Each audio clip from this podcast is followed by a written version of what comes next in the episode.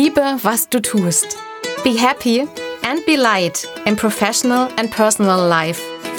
Ich bin Janina Pernsoth und ich freue mich, dass du dir meinen Podcast anhörst.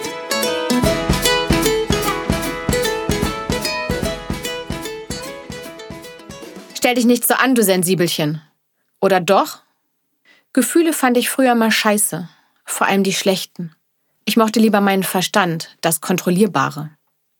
Ich war schon immer sehr empfindlich, hab Sachen nicht vertragen, war schnell gekränkt von anderen, hab viel gemacht, damit sie freundlich waren und damit es nicht weh tat. Ich konnte mich nie überwinden, Lebensmittel zu essen, die ich nicht mochte. Mir wurde von manchen Gerüchen echt schlecht.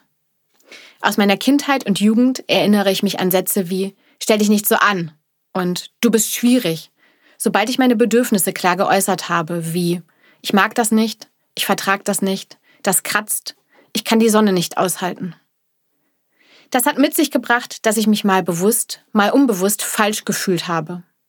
Genauso auch, dass ich durch das Verhalten anderer verletzt war.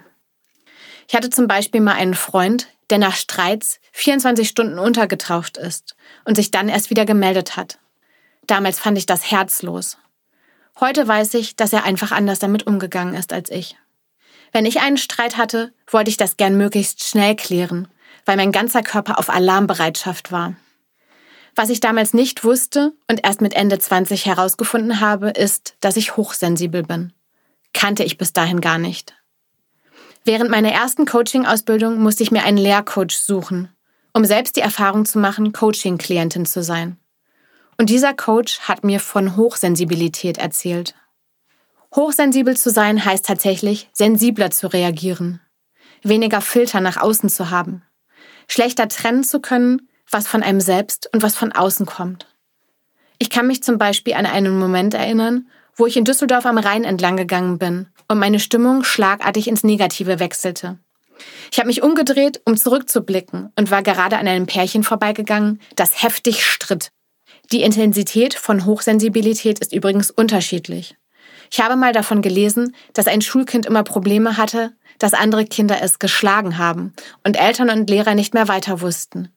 Bis sie herausgefunden haben, dass das Kind normale Berührungen von anderen Kindern als Schläge empfunden hat. Tatsächlich sollen 10 bis 15 Prozent jeder höher entwickelten Spezies, also nicht nur von uns Menschen, hochsensibel sein.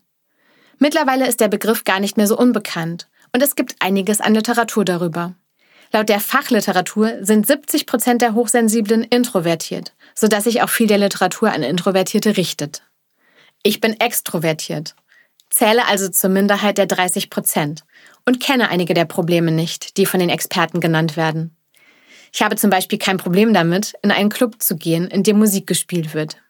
Dafür nehmen Leute mich erstmal als fröhlich und stark wahr, als könne mich nichts umhauen. Den ruhigeren wird ja eher zugestanden, dass sie empfindlich sind, als den aufgedrehten. Als ich damals von der Hochsensibilität erfahren habe, fand ich es erstmal einfach erhellend. Das, was ich da immer gefühlt hatte, war okay. Später habe ich noch mehr darüber gelernt. Wir haben alle ein oder zwei dominantere Sinneskanäle, über die wir stärker wahrnehmen. Vielleicht kennst du das zum Beispiel von Lerntypen. So gibt es auch bei Hochsensiblen vor allem visuelle Typen, die viel über den Sehsinn wahrnehmen. Darauf folgen die auditiven Typen, die beim Hören empfindlicher sind. So hatte ich zum Beispiel eine Kundin, die am liebsten mit großen Kopfhörern rausgeht, um sich vor den Geräuschen der anderen draußen zu schützen. Danach gibt es noch den kinästhetischen Typen, der beim Fühlen viel empfindlicher ist. Dazu gehöre ich. Diesem wird auch oft gustatorische, also schmeckende, und olfaktorische, also riechende Wahrnehmung zugeordnet. Das bringt übrigens auch mit sich, dass ich mich nicht so gut an Bilder und Musik erinnern kann, sondern vielmehr an meine Gefühle und Wahrnehmungen, die ich dabei hatte. Irgendwann habe ich mal einen Vortrag dazu besucht. Dabei ging es darum, ob Hochsensibilität für Erwachsene ein Fluch oder ein Segen ist. Ich konnte da schon für mich feststellen, dass ich das eher neutral sehe. Ich weiß, wo mich das Fühlen und die starke Wahrnehmung beeinflussen. Und ich weiß zu schätzen, was mein Körper mir alles zeigt und wo ich auf ihn hören kann. Falls du dich jetzt wiedergefunden hast, empfehle ich dir, dich ein bisschen schlau zu machen zu diesem Thema. Also noch schlauer als nach meiner Podcast-Folge. Vielleicht trifft es auch nicht auf dich zu, aber du erkennst Bekannte, Kollegen oder vielleicht sogar deine Kinder wieder.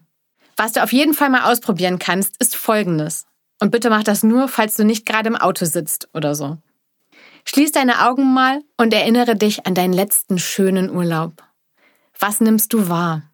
Drück am besten mal auf Pause und schwelge ein wenig in den angenehmen Erinnerungen.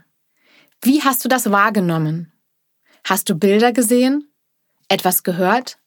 Die Sonne auf der Haut gespürt? Das ist eine gute Übung, um herauszufinden, welches dein bevorzugter bzw. dominanter Sinneskanal ist. Ganz viel Spaß beim Wahrnehmen. Be happy and be light, deine Janina.